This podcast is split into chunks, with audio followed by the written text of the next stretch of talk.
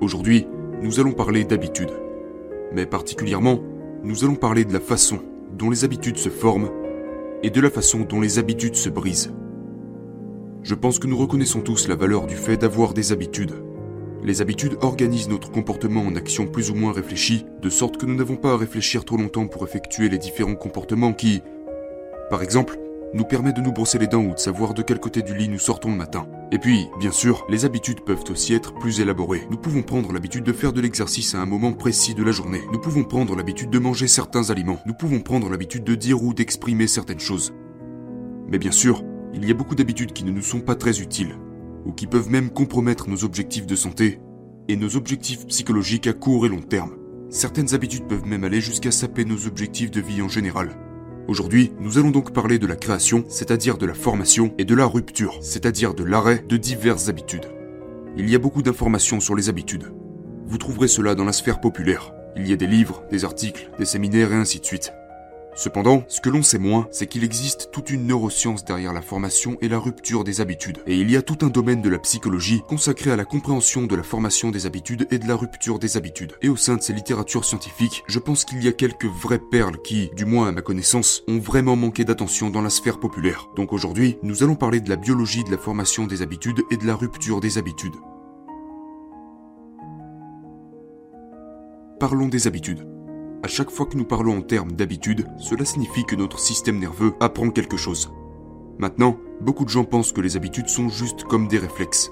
Mais les réflexes sont des choses comme le clignement des yeux par exemple. Vous savez, quelque chose vient vers votre œil et vous ne voulez pas qu'il entre dans votre œil alors vous clignez des yeux. Ou si vous marchez sur un objet pointu, ou si vous vous approchez trop près de quelque chose de trop chaud, vous vous éloignerez par réflexe. Ce ne sont pas des habitudes. Ça c'est ce qu'on appelle des réflexes câblés. Les habitudes sont des choses que notre système nerveux a appris. Mais pas toujours consciemment. Parfois, nous développons des habitudes dont nous ne sommes même pas conscients. Jusqu'à ce qu'elles deviennent soit un problème, soit quelque chose qui nous sert.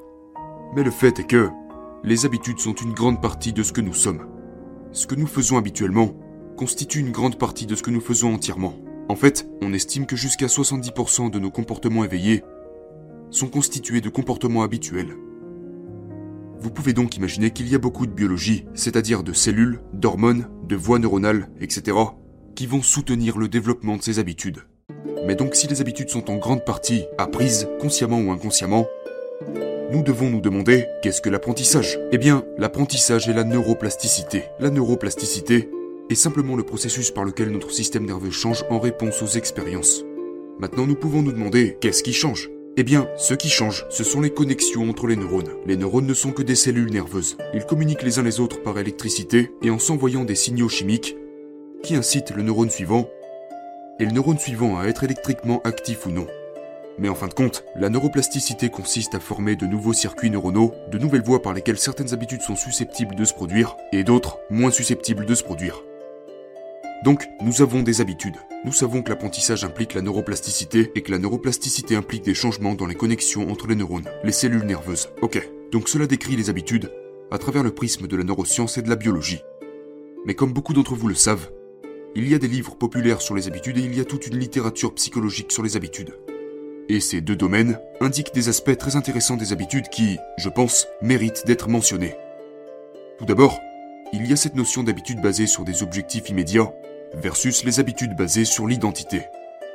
Les habitudes basées sur des objectifs immédiats vont être des habitudes qui sont conçues pour vous apporter un résultat spécifique au fur et à mesure que vous les faites, autrement dit à chaque fois que vous les faites. Donc, par exemple, vous pourriez vouloir développer l'habitude de faire, vous savez, 60 minutes de cardio en zone 2 chaque jour, ou peut-être 3-4 fois par semaine, étant donné que nous entrons dans la nouvelle année. J'ai déjà parlé avant sur le podcast du fait que la littérature scientifique et la littérature sur la santé montrent vraiment les effets incroyablement positifs de 150 minutes à 180 minutes par semaine minimum de ce qu'on appelle le cardio en zone 2. Le cardio en zone 2 est en fait n'importe quel exercice cardiovasculaire qui vous fait bouger et qui implique une certaine fréquence respiratoire, mais pas au point de vous empêcher de tenir une conversation. Il y a beaucoup de littérature à ce sujet qui montre que c'est une pratique très saine. Donc par exemple, peut-être que vous êtes quelqu'un qui veut faire plus de cardio en zone 2. Ce serait une habitude basée sur un objectif immédiat si votre but est de mettre en pratique ce type de cardio, peut-être 4 fois par semaine, parce que chaque fois que vous le faites, vous cochez une petite case et vous vous dites Ok, je l'ai fait. vous avez atteint l'objectif. Maintenant, c'est différent de ce qu'on appelle les habitudes basées sur l'identité. Car là, on ne parle plus vraiment de pratiquer l'habitude en soi, mais plutôt d'essayer de devenir, entre guillemets, une personne en forme. Ou disons que vous êtes quelqu'un qui veut devenir un athlète, ou quelque chose de ce genre. À ce moment, vous commencez à créer une sorte d'image plus grande de vous-même, ou de ce que suivre cette habitude signifie concrètement pour vous. Ou il y a à la fois le but immédiat, d'accord Comme terminer l'exercice, terminer votre séance, ou quoi que ce soit, cocher cette case, mais que vous rattachez à une sorte d'objectif plus large. Maintenant, pourquoi est-ce que je fais cette distinction? Je veux dire, tout d'abord, je ne suis pas le premier à faire cette distinction. D'autres personnes ont déjà fait la distinction entre l'identité et la formation d'habitudes basées sur un objectif immédiat. Mais la raison pour laquelle je fais cette distinction est que nous allons bientôt parler de la dopamine dans notre discussion d'aujourd'hui. Une molécule qui est associée à la motivation et à la récompense que nous fabriquons dans notre cerveau et comment les différentes horaires de libération de dopamine permettent de prédire si nous allons garder une habitude ou pas. Et particulièrement, si oui ou non nous serons capables de former cette habitude rapidement. Maintenant, cela est absolument essentiel à comprendre pour la raison suivante. Une autre chose que vous trouverez dans la littérature est qu'il faut 21 jours pour former une habitude. Certains disent 18, certains disent 21, certains disent 30 jours, certains disent 60 jours. Mais alors qui a raison? Cela dépend-il de l'habitude que l'on essaie de créer ou cela dépend-il de la personne qui essaie d'acquérir l'habitude? Eh bien, il s'avère qu'il existe d'excellentes données évaluées par des scientifiques à ce sujet. Il y a une étude qui a été publiée en 2010 par le scientifique Lally, L-A-2-L-Y. Cette étude a démontré que, pour qu'une même habitude se forme, cela peut prendre entre 18 jours jusqu'à 254 jours pour que différentes personnes adoptent une certaine habitude. La raison pour laquelle j'aborde ce sujet, c'est que l'on me pose toujours la question, est-il vrai qu'il faut 21 jours pour former une habitude? Est-il vrai que votre système nerveux change en 6 jours lorsque vous faites quelque chose de manière répétée? Et la réponse, comme je l'ai déjà mentionné, c'est que c'est très variable. Ce que je ne vous ai pas dit en fait, c'est quelles habitudes spécifiques ils ont examinées dans cette étude de Lali. Et il est intéressant de noter que le comportement spécifique était un comportement lié à la santé. Donc c'est assez pertinent pour notre discussion ici, dans le podcast. Cette habitude était de faire des promenades après le dîner. Il y a en fait une très bonne littérature qui montre que le fait de faire des promenades après un repas peut accélérer l'élimination du glucose de la circulation sanguine et être très bénéfique non seulement pour la perte de poids, mais aussi pour la santé cardiovasculaire, etc. Donc, une promenade après le dîner semble assez simple, n'est-ce pas? Eh bien, pour acquérir cette habitude, il a fallu 18 jours à certaines personnes, jusqu'à 254 jours pour d'autres. Maintenant, comment pouvaient-ils savoir s'ils avaient acquéri cette habitude? Eh bien, ils le faisaient environ 85% du temps. Et ils ont également déclaré ne pas avoir eu à dépenser beaucoup d'efforts mentaux pour se mettre en mode promenade après le dîner. Donc, pour ceux qui écoutent, certains d'entre vous pourraient penser, je n'arrive pas à croire que cela peut prendre jusqu'à 254 jours pour certaines personnes d'acquérir cette habitude. Mais comme je l'ai dit, les gens sont très variables et si vous ne pouvez pas former une habitude facilement, cela ne veut pas dire que vous ne pouvez pas former d'autres habitudes facilement.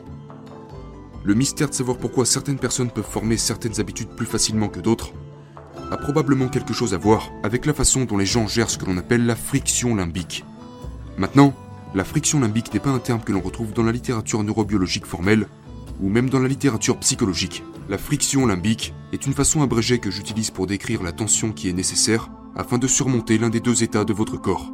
Le premier état est celui de l'anxiété. C'est quand vous êtes dans cet état où vous ne pouvez pas vous calmer, où vous ne pouvez pas vous détendre, et donc vous n'arrivez pas à vous engager dans une certaine activité ou un certain schéma de pensée que vous souhaiteriez approfondir. L'autre état est celui dans lequel vous vous sentez trop fatigué, paresseux ou démotivé.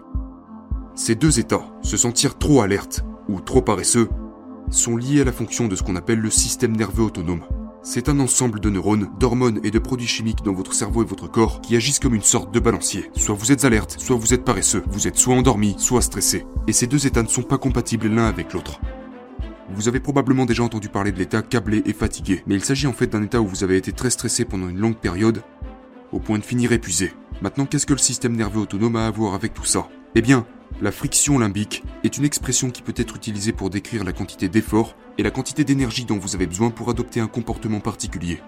Donc, en se basant sur cette étude de Lali comme exemple, certaines personnes mangeraient au dîner et puis se diraient Oh, c'est vrai, j'essaye de développer l'habitude de faire une promenade après le dîner. Alors, je me lève et j'y vais. D'autres personnes vont se dire Je n'ai pas envie de le faire aujourd'hui. Ils vont ressentir trop de friction limbique et cette friction limbique pourrait provenir, encore une fois, de l'une de ces deux sources. Cela pourrait être parce qu'ils sont trop fatigués pour le faire, ou parce qu'ils sont trop anxieux et distraits pour le faire. Il s'agit donc d'une distinction essentielle. Une grande partie de la formation des habitudes est reliée avec le fait d'être dans le bon état d'esprit et d'être capable de contrôler votre état physique et mental. Donc, au fur et à mesure que nous avançons, vous allez découvrir que cette expression ou ce terme, la friction limbique, va être une mesure utile ou un moyen concret d'entrer en contact avec vous-même et d'aborder la question de savoir si oui ou non vous êtes en mesure de former une certaine habitude facilement ou si cela va être difficile pour vous. Et je vais vous présenter un moyen de mesurer votre degré de friction limbique, c'est-à-dire la quantité d'énergie qu'il vous faudra pour exécuter une nouvelle habitude. Et je vais vous apprendre comment mesurer votre friction limbique et votre énergie d'activation pour déterminer si oui ou non vous serez capable de briser une habitude que vous ne voulez pas garder.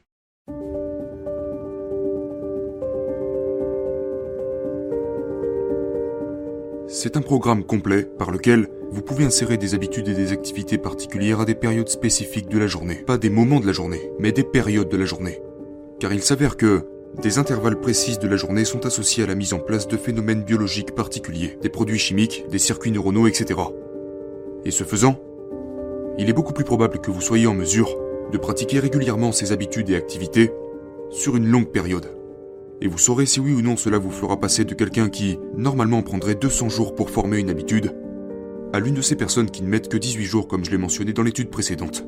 Je ne sais pas, mais je suis certain que cela aura un changement significatif sur le fait de vous permettre de vous engager plus facilement dans des habitudes particulières et de consolider ces habitudes plus rapidement.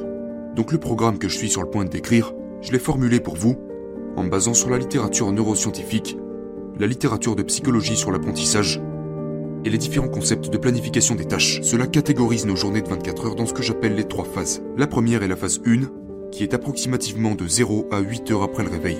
La deuxième phase se situe durant les 9 à 14, peut-être 15 heures après votre réveil. Et la troisième phase se situe entre les 16 à 24 heures après votre réveil. Donc nous avons pris les 24 heures d'une journée et on les a découpées en trois phases. La phase 1, la phase 2 et la phase 3. Maintenant, tout ce que je décris, ou du moins la façon dont je vais le décrire, est basé sur ce que j'appellerais des horaires typiques, le tapage diurne. Avez-vous déjà entendu parler du tapage diurne? Eh bien, nous sommes diurnes. La plupart d'entre nous sommes endormis la nuit et éveillés pendant la journée. La plupart des gens s'endorment quelque part vers 22 heures, avec plus ou moins 2 heures d'écart, et se réveillent vers 7 heures du matin, avec plus ou moins 2 heures de décalage. Donc aujourd'hui, je vais me coucher à 22 heures et régler un réveil à 7 heures, comme intervalle pour cela mais vous pouvez facilement l'adapter à votre emploi du temps. La phase 1, qui, encore une fois, est de 0 à 8 heures après le réveil, a une signature neurochimique particulière. Peu importe ce que vous faites, les neuromodulateurs norépinéphrine, ainsi que l'épinéphrine, la noradrénaline, l'adrénaline, ainsi que le neuromodulateur de la dopamine, ont tendance à être élevés pendant les 0 à 8 premières heures après le réveil. Et il y a plusieurs choses que nous devrions peut-être tous faire, j'en ai déjà parlé sur le podcast, qui, en plus de ces produits chimiques, favorisent un état de concentration profonde. Et je vais juste en faire la liste. Dans cette liste, il y a par exemple l'observation de la lumière du soleil ou d'une vive lumière artificielle si vous ne pouvez pas accéder à la lumière du soleil dans les 30 premières minutes qui suivent votre éveil. Des exercices physiques quelconques. Dans cette première partie de la journée, dans les 0 à 8 premières heures de votre journée, idéalement assez tôt dans cette phase. Mais vous savez, si ça doit être au point de transition de 7 à 8 heures après le réveil, c'est bien aussi. Passons à l'exposition au froid que ce soit sous forme de douche froide, de bain glacé ou à l'extérieur avec un minimum de vêtements, approprié, mais avec un minimum de vêtements. Il y a l'ingestion de caféine, le jeûne, par exemple. Ne pas ingérer de calories se prêtera également à une augmentation de la noradrénaline et de la dopamine. Si vous consommez des aliments, priorisez les aliments qui sont riches en choses comme la tyrosine, qui est un précurseur de la dopamine. Je vous laisse rechercher les aliments qui sont riches en tyrosine. Et pour tous ceux d'entre vous qui sont intéressés par les compléments alimentaires et qui aiment utiliser ces moyens, des choses comme l'alpha-GPC, la phényléthylamine ou la L-tyrosine vous seront d'une grande utilité dans ce cas-là. Évidemment, consultez votre médecin si vous comptez sur une supplémentation. Mais de quoi s'agit-il? Eh bien, la noradrénaline déjà élevée, la dopamine, la lumière du soleil, l'exercice, l'exposition au froid, la caféine, la tyrosine, et tous ces éléments placent le cerveau et le corps dans un état dans lequel vous êtes plus apte, ou je dirais plus facilement capable, de vous engager dans des activités qui ont un haut degré de friction limbique et où vous devez traverser cette friction limbique, d'accord? Nous avons déjà tous entendu dire que le matin est en quelque sorte sacré, que le matin est la période durant laquelle nous devons prioriser les tâches difficiles. Cela a été abordé dans la littérature de la psychologie populaire et dans la littérature sur la mise en place des habitudes. Simplement du point de vue de se débarrasser de ces mauvaises habitudes, pour que vous puissiez ensuite profiter de l'avoir fait. Mais ce à quoi je fais référence est tout à fait différent. Ce à quoi je fais allusion est un intervalle particulier de la journée après le réveil, pendant les 0 à 8 premières heures. Dans cette première phase, tout votre système est activé et orienté vers la concentration. Et nous savons que lorsque vous êtes orienté vers l'action et la concentration à cause des substances neurochimiques, qui sont naturellement libérées dans votre cerveau et votre corps, vous aurez plus de chances de surmonter toute friction limbique qui s'oppose à l'exécution de certaines habitudes. Donc, lorsque vous énumérez ou pensez aux diverses habitudes que vous aimeriez adopter dans votre vie, prenez les habitudes pour lesquelles vous, pour lesquelles vous savez qu'il y a un haut degré de friction limbique, qui sont les plus difficiles pour vous à engager, qui nécessitent le plus d'énergie d'activation, et placez-les dans cette tranche de 0 à 8 heures après le réveil, car cela facilitera grandement vos, vos performances quant à ces nouvelles habitudes. J'en suis certain. Et en plus de ça, en les faisant dans cette période particulière de la journée, pas nécessairement au même moment, je veux dire, si vous voulez être très assidu et que vous préférez faire, vous savez, de l'exercice ou observer la lumière du soleil toujours au même moment, ou que vous voulez, ou que vous voulez boire votre café toujours au même moment, c'est bien. Mais en les plaçant dans cette fenêtre plus large de 0 à 8 heures après le réveil, ce que vous faites, c'est que vous devez organiser vos tâches. Vous faites en sorte que votre système nerveux prédise quand est-ce que vous allez solliciter la friction limbique pour effectuer certaines habitudes. Et c'est très différent par rapport au fait de dire je vais toujours courir ou je vais toujours étudier de 10h à midi tous les matins. C'est génial, et si vous parvenez à le faire, c'est formidable. Mais la littérature indique que les gens qui font ça, qui sont très rigides sur le moment où ils font les choses, ont tendance, en raison de la dépendance au contexte, à ne pas nécessairement conserver ces habitudes dans le temps. Certaines personnes le font, mais beaucoup, beaucoup de personnes ne le font pas. Donc, pensez aux habitudes les plus difficiles à créer et celles que vous voulez le plus former. Maintenant, je vous suggère fortement de placer ces habitudes qui sont les plus difficiles pour vous à adopter, quelque part dans cette première phase de 0 à 8 heures après le réveil. Et encore une fois, la norépinéphrine, la dopamine et tous ces systèmes neuronaux sont grandement élevés dans cette période de 0 à 8 heures après le réveil. Cependant, les autres choses que j'ai mentionnées, l'exposition au soleil, l'exercice, l'exposition au froid, la caféine, le jeûne si c'est pour vous, ou si vous mangez pendant cette période, mangez des choses qui contiennent certains, qui contiennent des quantités élevées de tyrosine, peut-être en prenant des suppléments d'alpha-GPC ou de L-tyrosine, etc. Toutes ces choses facilitent la neurochimie, et donc l'état d'esprit qui va être idéal pour se pencher sur la friction limbique et de la contourner afin de pouvoir réaliser régulièrement ses habitudes.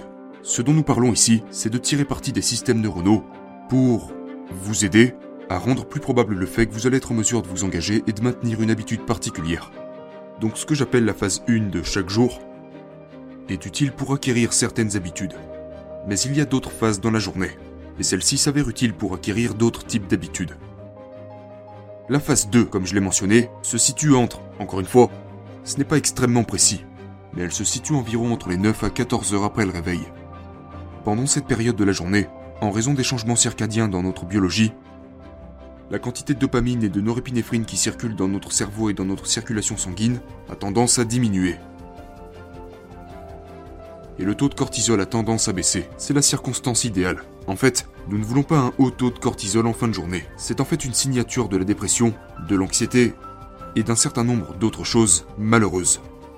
Donc, 9 à 14 heures après le réveil, la dopamine, la norépinéphrine et le cortisol commencent à diminuer naturellement. Et un autre neuromodulateur, la sérotonine, commence à augmenter.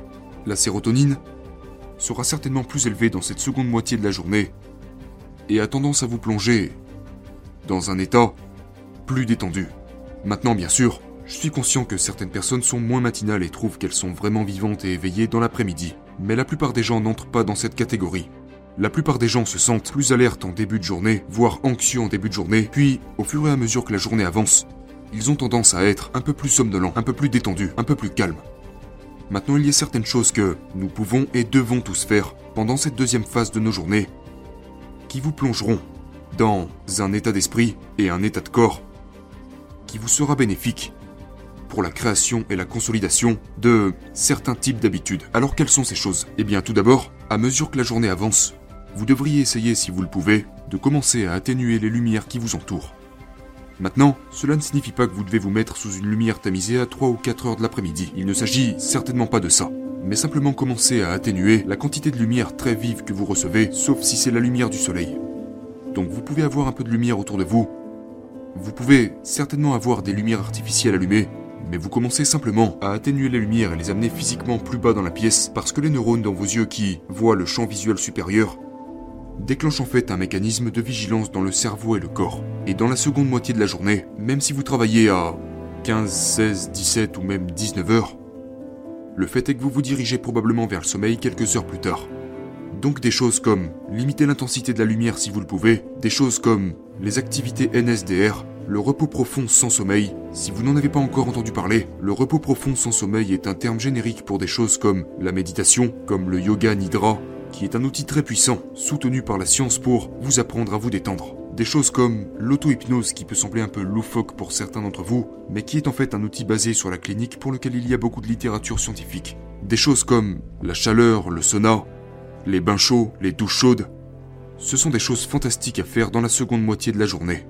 Elles ont tendance à soutenir cet état sérotoninergique, ou de haute sérotonine, qui vous aide à vous plonger dans un état de relaxation. Maintenant, comment tirer parti de la deuxième phase de la journée pour créer des habitudes? Eh bien, étant donné ce que nous savons de la neurochimie de l'apprentissage et de la mémoire, ce que nous savons de la formation d'habitudes et de sa dépendance à certaines formes de neuroplasticité, la seconde moitié de la journée est un moment formidable pour prendre en charge des habitudes et des choses que vous faites déjà qui ne nécessitent qu'une faible sollicitation de la friction limbique.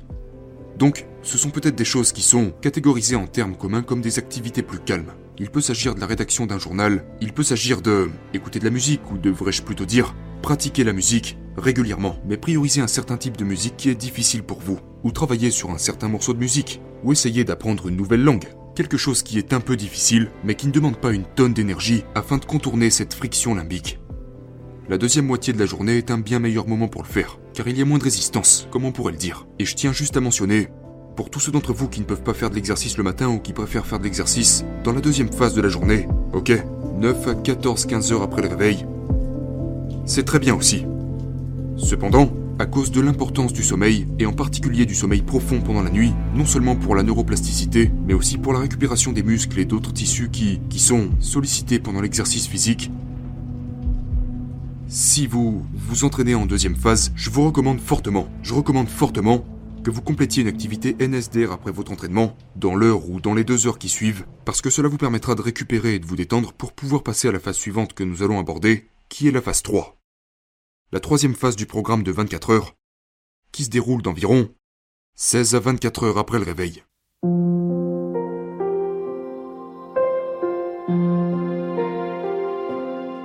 La troisième phase de ce planning de 24 heures s'exécute d'environ 16 à 24 heures après le réveil. Pendant cette période, il y a quelques éléments qui vont soutenir le fait d'être dans un état d'esprit et dans un état de corps qui vont permettre à la neuroplasticité de se produire et qui vont permettre aux liaisons que vous avez déclenchées pendant la partie éveillée de la journée de s'activer réellement. Dans cette phase-là, vous voulez très peu ou pas de lumière. Ce qui veut dire que vous faites en sorte que votre environnement reste très sombre. Je ne pense pas qu'il soit nécessaire de dormir dans une chambre qui est dans le noir complet. Je pense que c'est un peu exagéré, mais chercher à garder une forte obscurité et maintenir sa chambre à basse température est très bénéfique pour rentrer et rester dans un profond sommeil. La température du corps doit baisser d'environ 1 à 3 degrés pour s'endormir et rester endormi. Donc, une pièce à faible lumière et faible température, vous pouvez toujours ajouter des couvertures s'il le faut. Vous ne voulez pas avoir froid non plus. Il faut que vous ayez assez chaud, mais vous voulez aussi que votre environnement soit frais. En général, les gens ne mangent pas au milieu de la nuit. Mais une chose qui peut être très utile est de vous assurer que vous êtes suffisamment rassasié lorsque vous entrez dans cette troisième phase de chacune de vos journées, que vous n'ayez pas à vous réveiller parce que vous avez faim. Beaucoup de gens recommandent d'avoir un intervalle de temps entre votre dernière bouchée de nourriture et le moment où vous allez vous coucher le soir. Certaines personnes disent que cet écart devrait être de 4 heures, d'autres disent 2 heures. Si vous êtes comme moi, je mange généralement sur le coup des, je ne sais pas, dans les 2 heures ou 1 heure et demie avant d'aller dormir. Je ne mange pas un gros repas, mais ce n'est que moi, puis je m'endors et reste endormi sans problème avec ça? Vous devez expérimenter par vous-même. J'ai déjà parlé des suppléments qui peuvent favoriser le sommeil dans des épisodes précédents, des choses comme le tréonate de magnésium, le bisglycinate de magnésium, des choses comme la tréonine, l'apigénine, etc.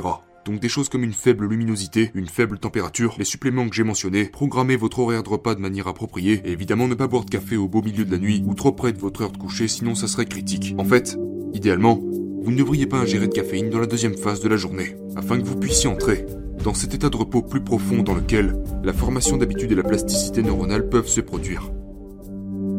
Et si vous vous réveillez, la façon dont j'ai conçu la troisième phase est que vous êtes censé être dans un profond sommeil. Vous n'êtes pas censé vous réveiller du tout. Vous êtes censé être exposé à une très faible luminosité, votre cerveau reposé et vos habitudes en train de se consolider. Maintenant, si vous êtes comme moi, vous vous levez probablement une fois au milieu de la nuit. Peut-être pour aller aux toilettes, c'est parfaitement normal. Mais beaucoup de gens ont du mal à se rendormir. Très important. Si vous vous levez au milieu de la nuit, utilisez vraiment un minimum de lumière, afin de pouvoir faire ce que vous avez à faire en toute sécurité, sans être exposé à trop de lumière. Car la lumière inhibe l'hormone de la mélatonine, ce qui peut rendre le rendormissement très difficile après une exposition à la lumière. L'impact de la lumière sur la mélatonine est en fait très puissant, et ça se produit très très vite, alors réduisez un maximum les lumières. Encore une fois, la neuroplasticité est la base de la formation des habitudes. Et la neuroplasticité ainsi que le recablage des circuits neuronaux se produit dans ces états de sommeil profond. Donc si vous n'obéissez pas à cette troisième phase, si vous ne donnez pas à la troisième phase le matériel dont elle a besoin, et que vous n'évitez pas certaines choses, comme la caféine, la lumière vive et le stress, pendant la troisième phase, vous ne serez tout simplement pas en mesure de construire et maintenir ces habitudes que vous avez travaillé si dur à développer dans la première et la deuxième phase de la journée. Encore une fois, la planification des tâches et les circuits des ganglions de base indiquent que ce ne sont pas seulement les circuits neuronaux qui sont engagés par la tâche elle-même, mais les circuits neuronaux qui sont engagés avant et après par l'exécution de cette tâche. Ce sont les phases de consolidation. Donc quand vous faites des choses à des moments particuliers de la journée, dans des conditions particulières de neurochimie, ce que vous faites, c'est que vous donnez à votre cerveau un ensemble de séquences très prévisibles qu'il peut, pendant le sommeil, commencer à intégrer dans votre disque dur. Si vous voulez, il peut vraiment le programmer dans votre système nerveux, de sorte que dans un court laps de temps, qu'avec un peu de chance, en l'espace de 18 ou peut-être même 6 jours, peut-être même moins de jours que ça, vous finirez par trouver que l'exécution de ces certains comportements sont devenus très très simples pour vous. Et vous n'avez plus à ressentir autant de friction limbique ou à essayer de la contourner. En étant capable de faire la même chose que nous voulons faire, quel que soit le moment de la journée ou les circonstances, c'est ainsi que nous avons réussi à créer une véritable habitude. C'est ainsi que nous savons que cette habitude a été déplacée dans un certain composant de notre circuit neuronal qui nous permet juste de l'exécuter de manière naturelle. Donc, ce processus entier qui consiste à se pencher sur quelque chose de difficile puis à le rendre plus facile et faire en sorte que cette chose devienne plus ou moins un réflexe avec le temps implique une migration de l'information dans le cerveau. Et une fois qu'elle a migré, vers un autre endroit du cerveau, à ce moment-là, elle a atteint l'indépendance vis-à-vis du contexte. Ce comportement n'a plus besoin d'être mis entre parenthèses par, vous savez, votre taux de caféine ou votre déjeuner. Il n'a plus besoin d'être exécuté immédiatement après votre exercice de NSDR de l'après-midi ou juste avant votre réunion de 16 heures sur Zoom ou quelque chose comme ça. Donc, tout cela pour dire qu'une fois que quelque chose est devenu un réflexe, nous pouvons jouer un peu avec l'heure de la journée. Si vous souhaitez le garder dans la même phase de la journée, c'est super. Mais si vous décidez un jour que vous allez faire de l'exercice l'après-midi, que le jour suivant vous décidez que vous allez le faire le matin, et que c'est l'habitude qui vous préoccupe, c'est formidable. Si vous êtes capable de faire cela, cela veut dire que ce comportement a vraiment atteint l'indépendance vis-à-vis du contexte. Cela signifie que vous avez officiellement développé cette habitude. Et comme je l'ai mentionné plus tôt, bien plus tôt au début de l'épisode, la force d'une habitude est dictée par la quantité de friction limbique nécessaire à son exécution. Donc lorsqu'il vous faut très peu d'énergie d'activation pour exécuter une certaine habitude, et que vous pouvez le faire dans n'importe quel contexte, et eh bien maintenant, vous avez officiellement acquéri une nouvelle habitude.